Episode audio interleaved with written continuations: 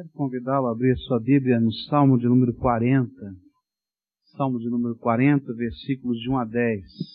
Esperei com paciência pelo Senhor, e ele se inclinou para mim e ouviu o meu clamor.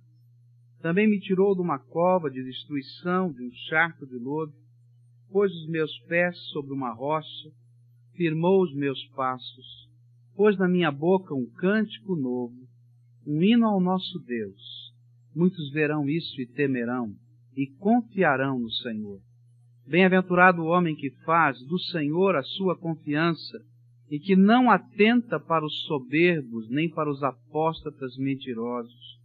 Muitas são, Senhor, Deus meu, as maravilhas que tens operado e os teus pensamentos para conosco.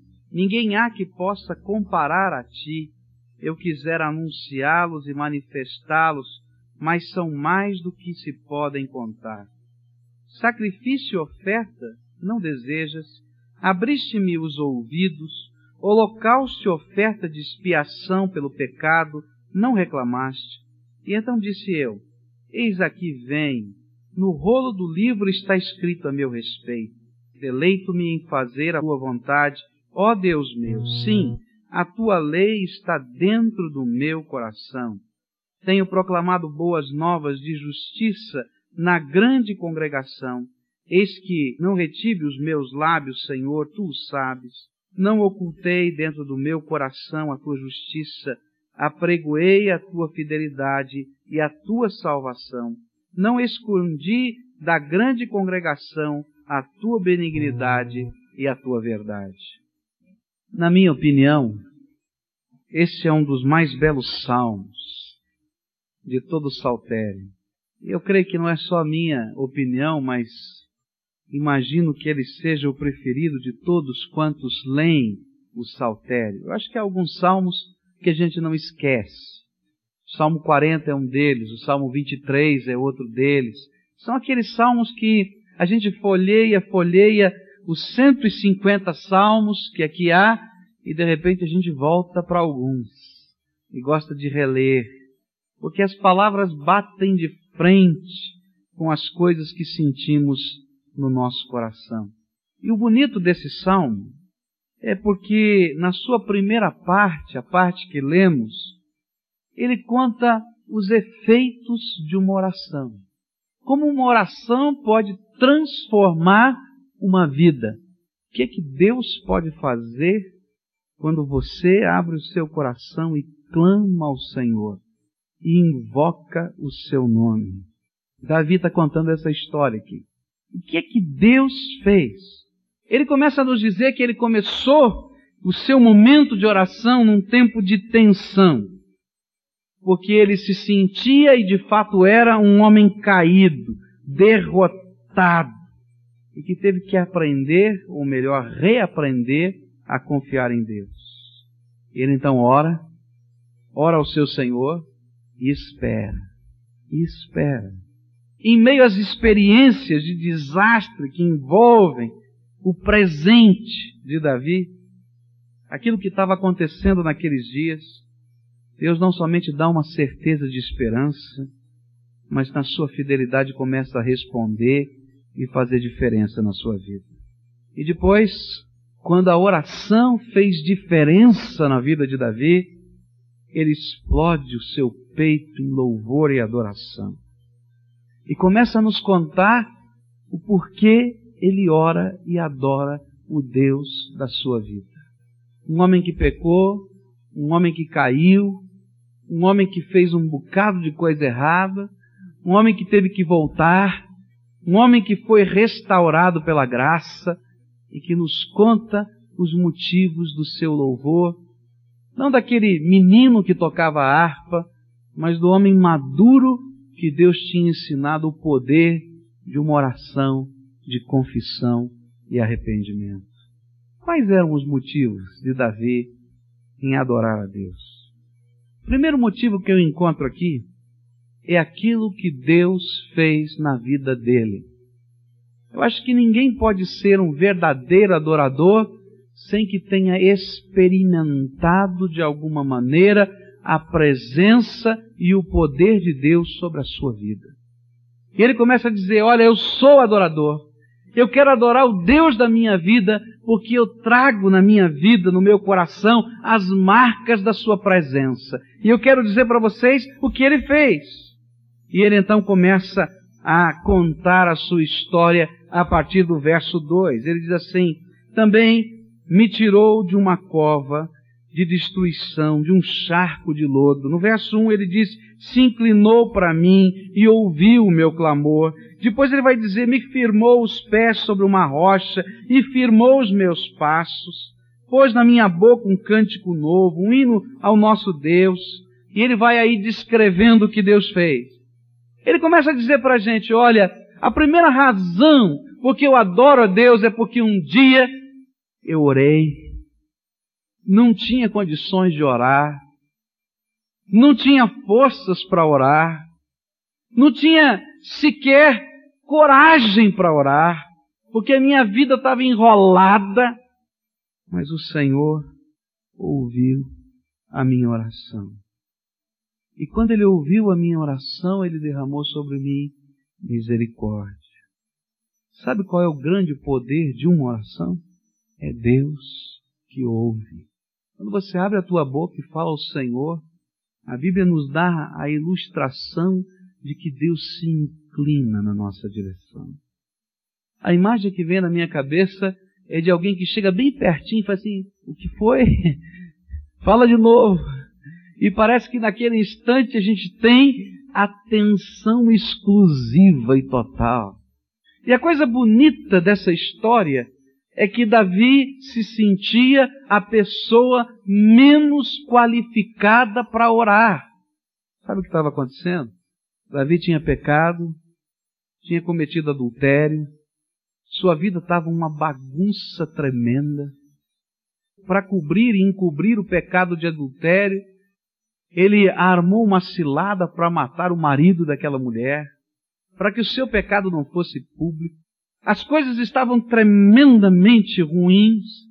A fofoca se espalhava pelo palácio. Aquele que era o homem de Deus agora virou o maior escândalo da nação. Ninguém tinha coragem de falar alto, mas ele sabia que aquilo corria pelo palácio, pelas ruas. Ele olhava para sua casa e via sua família uma bagunça, os seus filhos se odiando, as coisas acontecendo de modo tão ruim. Essa era a situação. E agora no Salmo 40 ele está contando o que aconteceu depois. Sabe qual é a coisa tremenda?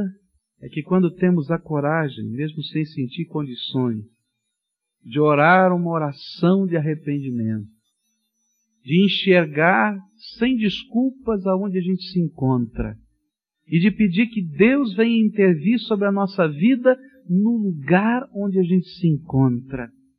A esperança e a salvação para nós. Davi continua e diz assim, sabe?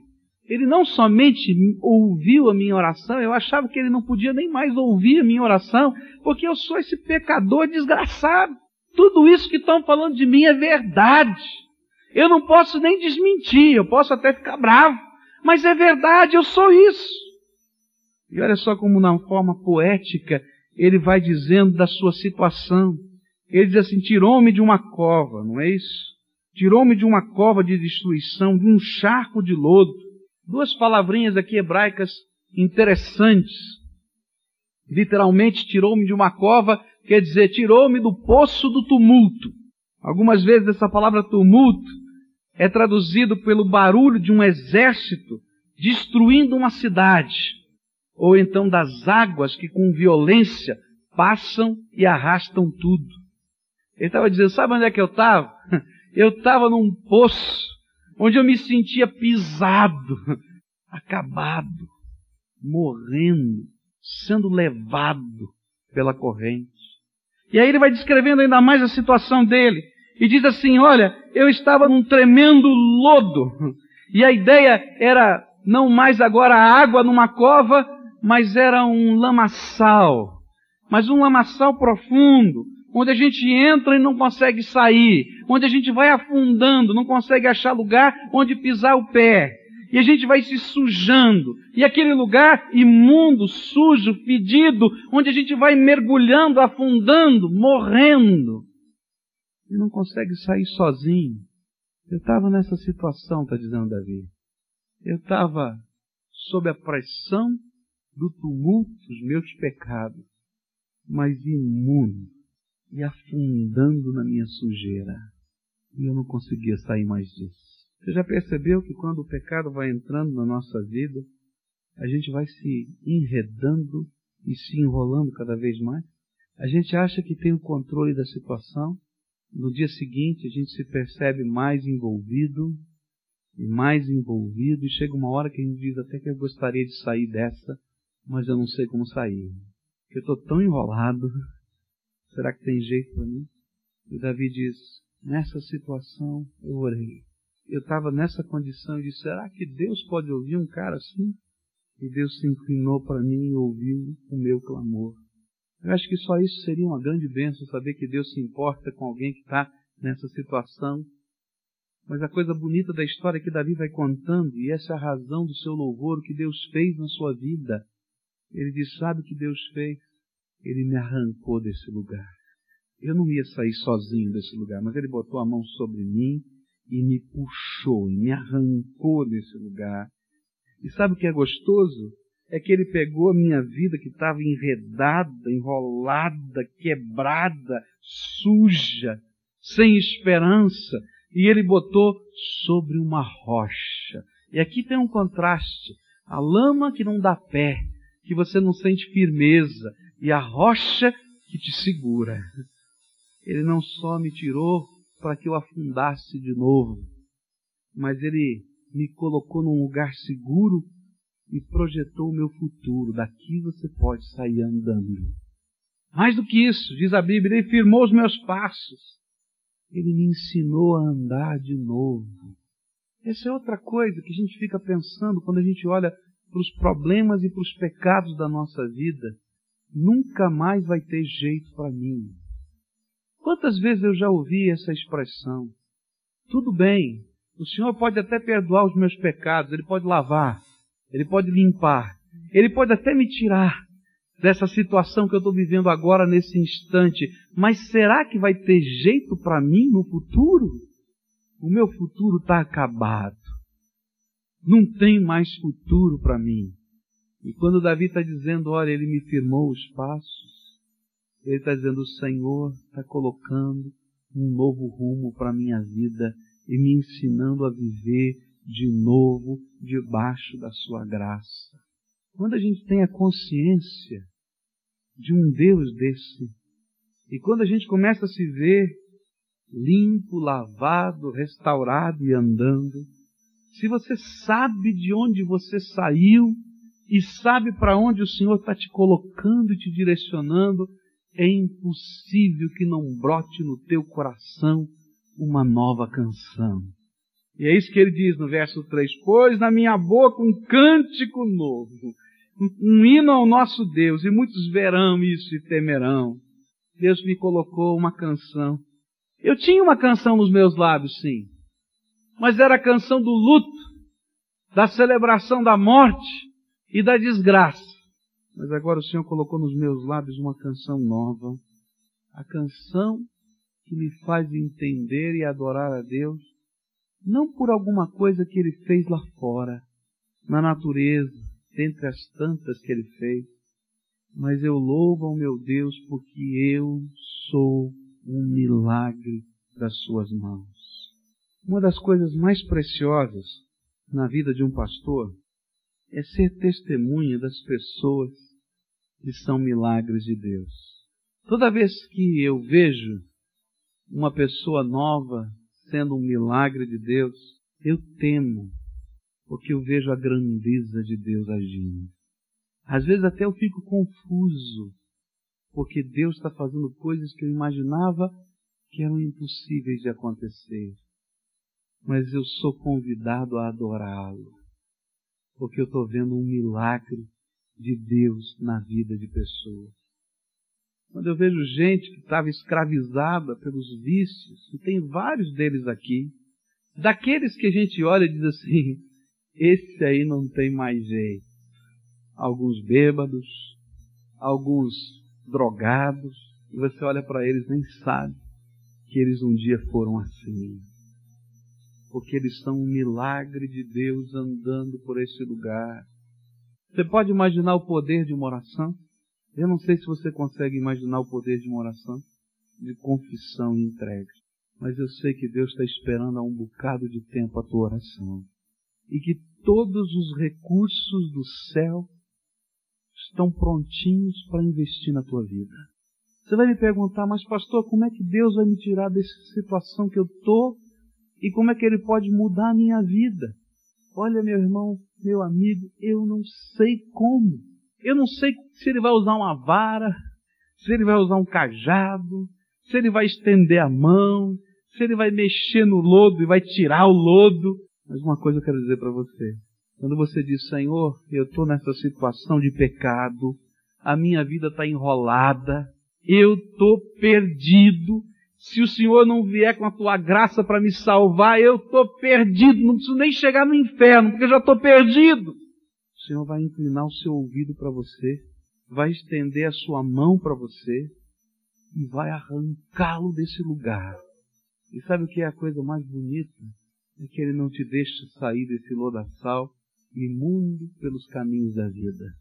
Ele te restaura e você vai sair de cabeça erguida, com a marca da graça misericordiosa do Senhor Jesus.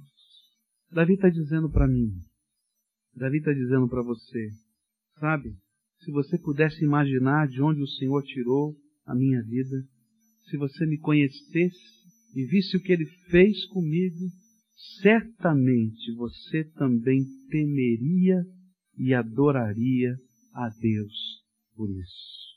Pôs na minha boca um cântico novo, um hino ao nosso Deus. Muitos verão isso, temerão e confiarão no Senhor. Deus tem um milagre para fazer na tua vida. Maior do que a solução financeira que você está buscando. Maior do que a cura que você está buscando. Ainda que Ele tenha poder para fazer isso. Maior do que a solução das circunstâncias.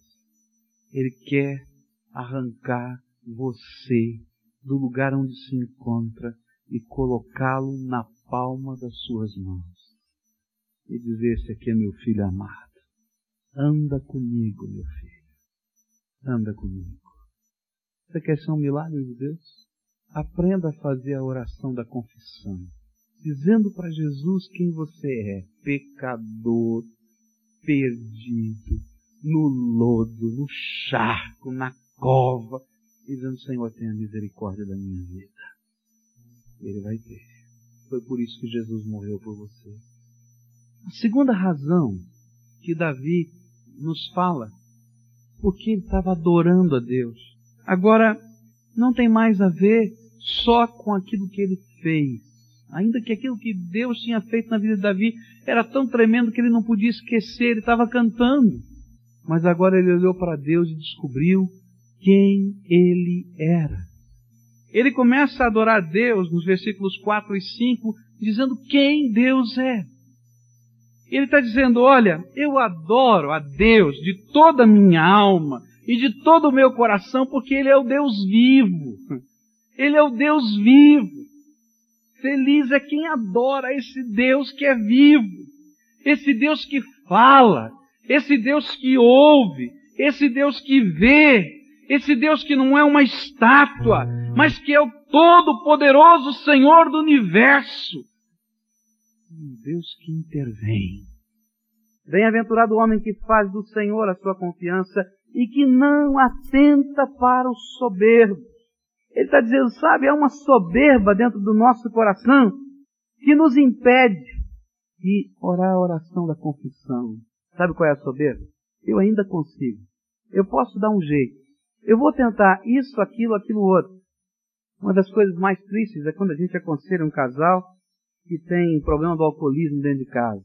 Quantas vezes o alcoólatra diz ao seu cônjuge: Dessa vez foi a última.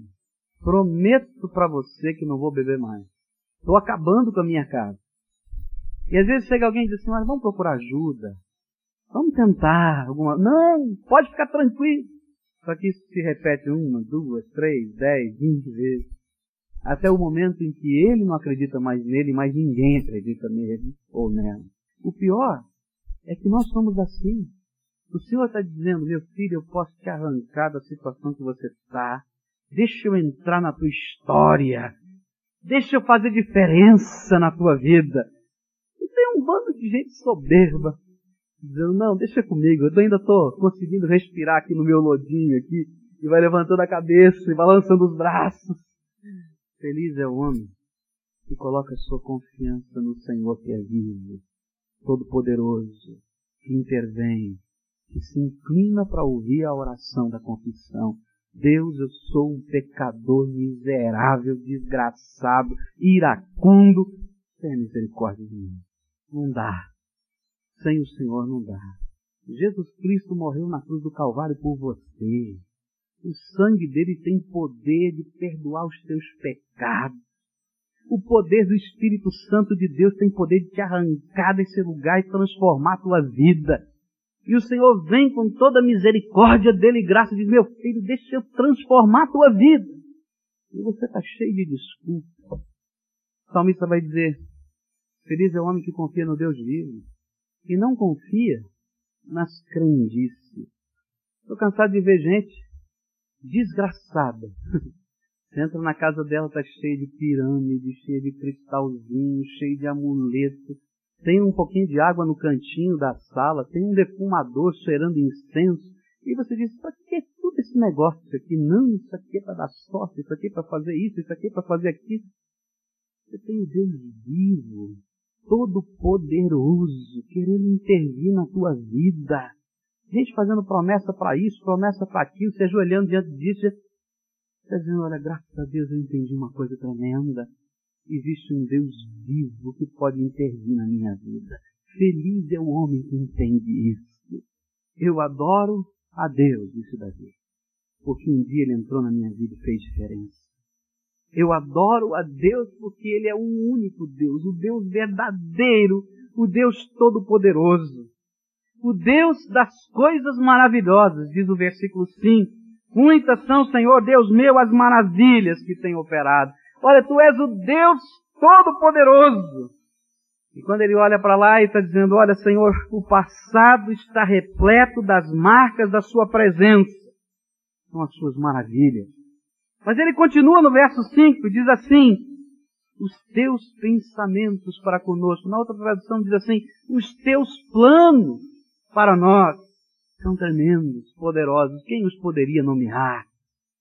E ele então está dizendo: não somente o passado está marcado pela tua presença e pelo teu poder, mas o futuro está cheio dos teus desígnios. E ainda a gente não entrou mas a história inteirinha está nas tuas mãos. Deus tem um plano para a tua vida. Eu não sei qual é o projeto que você tem para você, mas eu quero dizer para você que Deus tem um projeto tremendo, perfeito, maravilhoso com o teu nome, que Ele fez só para você. Eu quero dizer para você que Ele já reescreveu a tua história. Está pronta tua história, teu futuro. E o que ele está perguntando é: você quer viver aquilo que eu já escrevi para você? Davi está dizendo: Senhor, um dia eu disse que queria escrever a minha própria história. E sabe qual foi o meu fim? Eu caí nesse buraco. O Senhor me tirou desse buraco, agora eu quero viver a tua história, aquela que o Senhor escreveu para mim. Terceira coisa que esse texto me ensina sobre por que eu devo adorar a Deus. Primeiro, Davi está dizendo, eu estou adorando a Deus por, por causa daquilo que ele fez na minha vida. Segundo, por aquilo que ele é, o Deus vivo, todo-poderoso, que está agindo na terra. Terceiro, porque ele merece ser adorado do jeito que ele quer. Sendo quem ele é, e tendo feito o que ele fez, você não acha que no mínimo eu deveria adorá-lo da maneira que ele deseja ser adorado? É isso que Davi está dizendo para mim. Depois de tão grande libertação, que tipo de oferta eu poderia trazer para Deus? Que tipo de presente eu poderia trazer para Deus que tivesse significado e valor, se ele é dono de tudo e Senhor de todos.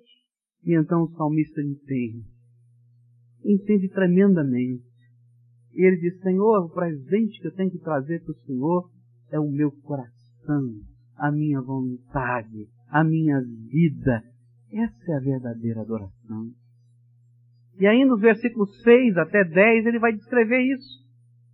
Ele vai falar primeiro da religião. Sacrifício e oferta não desejas. Abriste meus ouvidos. Sabe o que ele está pensando? Olha, eu imaginava que adorar a Deus era ir na igreja. Na verdade, era ir no templo, lá dos judeus. Eu imaginava que adorar a Deus era cumprir uma série de obrigações religiosas. Fazer isso, fazer aquilo, não fazer aquilo, fazer aquilo outro. Quanta gente pensa assim, que adorar a Deus é isso. Eu imaginava que adorar a Deus era estar debaixo do guarda-chuva, da égide, de uma grande congregação. Mas um dia o Senhor abriu os meus ouvidos. Enquanto eu falava com o Senhor, o Senhor me ouvia, o meu ouvido foi aberto para entender o que o Senhor quer. E aí então no verso 7, ele diz assim, Eis aqui venho. Na linguagem de hoje diz assim, eu estou aqui, Senhor. Comparado a essa expressão do verso 7, só Isaías, capítulo 6, para dizer, eis-me aqui, Senhor, envia-me a mim. Eu entendi, Senhor. Eu entendi que adorar ao Senhor não é cumprir um monte de rituais, não é mera tradição, mas é um relacionamento íntimo e pessoal, na base da fé, na graça poderosa desse Deus vivo. Eu entendi que adorar ao Senhor não é cumprir um monte de obrigações, mas é ter um relacionamento de fé contigo. Tu és o Deus da minha vida. Tu és meu Deus. Tu és o meu Senhor. Tu és o meu Salvador. Eu te quero, Senhor. E ele vai continuar. Ele vai dizer que a lei do Senhor foi colocada no seu coração. Verso 8. Lá no finalzinho, a tua lei está dentro do meu coração. Eu imaginava, Deus, que servir ao Senhor ou te adorar era ter um monte de pode, não pode, faz, não faz, faz, não faz, sim ou não. E que eu tinha que pegar aquela minha tabelinha e dizer, bom, o que, que eu faço hoje? Então, esqueci, deixa eu pegar aqui a tabela, ah, isso pode fazer. Ah, não, e esse outro? Não, isso aqui não pode. Não, o Senhor entende uma coisa tremenda. Quando eu me relaciono com o Senhor na base da fé, o Senhor escreve a tua vontade, a tua lei dentro da minha alma. E eu vou andando contigo, conversando contigo, e de dentro da minha alma para fora, a tua vontade vai se manifestando. Eu olho para essas coisas e digo, não tenho mais prazer nelas. Olho para outras que eu não tinha prazer e digo, Senhor, que alegria estar na tua presença. Eu descubro que adorar a Deus é esse relacionamento de fé, mas é também aquela obediência que vem do amor. Você ama muito alguém? Ama mesmo? Tem alguém na tua vida que você ama, mas ama mesmo? De verdade? Que é que você sente quando essa pessoa que você ama de verdade está triste com você? Seu coração quebra? Dói? As decisões que você toma, às vezes, de, é, vou deixar isso aqui de lado, não estão baseadas nesse sentimento de amor? Ele não gosta. Ela não gosta. Não faz bem. Deus está dizendo, olha, sabe como é que eu quero que você siga a minha lei? Como quem me ama e tem prazer de fazer esse bem gostoso que é me agradar com a sua vida. Eu descobri, diz Davi, esse finalzinho do texto, verso 9 e 10, que adorar a Deus não é guardar o segredo de quem Ele é e nem daquilo que Ele fez mas é de uma maneira incontida olhar para as pessoas e dizer: Esse Deus é maravilhoso. Eu tenho que dizer para você o que Ele está fazendo na minha vida. Alguém diria, mas Davi, você vai contar essa história toda enrolada. Guarda esse segredo, eu não posso. Sabe por que eu não posso? Porque eu era assim antes. Mas agora eu sou uma nova criatura que Deus e Jesus está transformando no seu poder. E tem tanta gente, tanta gente, tanta gente que está nesse mesmo lodo. E Deus quer transformar do mesmo jeito. Eu não sei como é que está a tua vida, meu querido. Nem sei como é o teu coração. Mas eu conheço alguém que é tremendo, que é poderoso, que é salvador.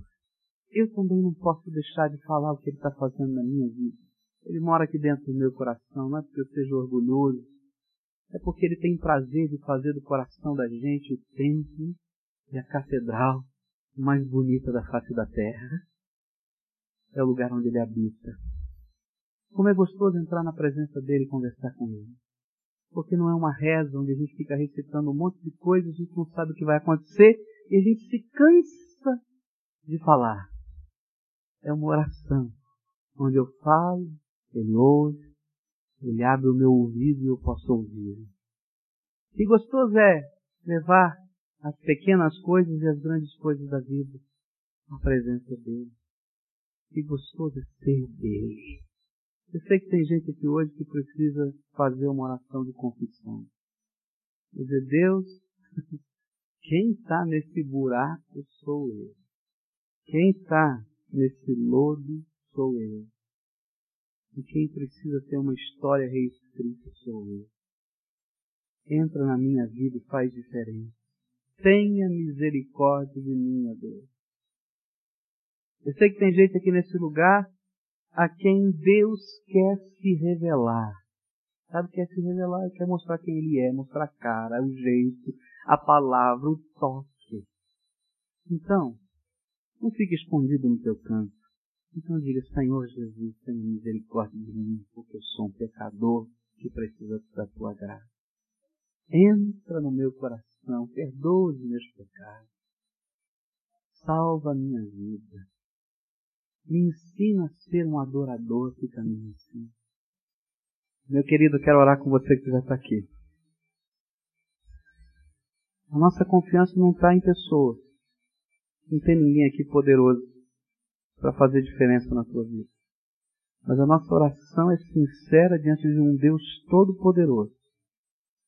E eu queria que essa primeira oração fosse tua, viesse aí da tua alma onde você dissesse do teu jeito, com o teu pensamento, com a tua palavra, Jesus, eu sou um pecador e eu preciso da tua misericórdia. Vai dizendo aí do teu jeito. Quem está nesse buraco sou eu. Quem precisa de uma mão que arranque desse lugar sou eu. Tenha misericórdia de mim, Jesus. Humanamente falando, eu não sei nem se dá certo. Não sei mas eu quero crer que o Senhor pode salvar e eu preciso ser salvo. Por favor, me salva, Senhor Jesus. Por favor, entra na minha história. Perdoa, transforma, firma os meus passos. Faz diferença. Amém. Jesus querido, aqui está um povo teu aqui na frente. Povo teu. Aleluia, porque é povo teu, Senhor um povo que o Senhor chamou, um povo que o Senhor falou, um povo que o Senhor está confrontando com a tua verdade. Há coisas que eles estão pensando, que eles estão vendo, que eles estão lembrando, e ninguém aqui pode imaginar sequer. Mas o Senhor está participando disso. E nessa hora, Senhor Jesus, eu quero te pedir uma coisa. Que o sangue que o Senhor verteu na cruz do Calvário possa estar lavando e perdoando esses pecados. Senhor Jesus, eu quero te pedir nessa hora que o Senhor entre com o teu Espírito Santo nesse coração agora. Eu quero te pedir que nesse instante o Senhor faça morada aí dentro. Esses corações sejam agora o templo do teu Espírito Santo, Senhor. Alguns estão dizendo, Senhor, não dá. Está sujo. Está quebrado. Mas, Senhor, mostra para eles o poder do sangue que lava, que limpa. Alguns não sabem nem como é que vão dar o próximo passo quando saírem daqui. Jesus, querido, a tua palavra nos disse que um dia o Senhor arrancou Davi e colocou sobre uma rocha e firmou os seus passos. Eu quero te pedir, Senhor, entra agora na história dessa gente para mudar a vida dessa gente. Eu quero te pedir, transforma, Senhor. Transforma pelo teu poder, Senhor. Eu quero, Senhor, poder ouvir essa gente um dia aqui, antes do seu batismo, dizendo para essa congregação: Eu sou um milagre de Jesus. Ele transformou a minha vida. Ó Senhor Jesus, eu quero te pedir que tudo que envolve isso, Senhor, as circunstâncias, as pessoas, as coisas, ó Senhor, toma nas tuas mãos. Eu quero ver a tua glória nessas coisas, Senhor. Eu não sei como o Senhor vai fazer, mas eu quero ver a tua glória, Senhor, nessas coisas. E quero te pedir, Senhor, que toda a marra de Satanás sobre essas vidas, toda a marra do diabo, toda a cadeia que ele colocou sobre essas vidas, todo esse emaranhado que puxa para o fundo do lodo, que seja quebrado agora em nome de Jesus. E no poder do sangue de Jesus. E que aquilo que é libertação, segundo a tua palavra, que aconteça sobre essas vidas. Porque agora o Rei desse reino que é o coração deles é Jesus Cristo, Senhor amado. Jesus, escreve a história de cada um deles, Senhor, com a tua pena, com a tua caneta. É em nome de Jesus que eu te peço, Jesus querida, no teu nome. Amém. Amém.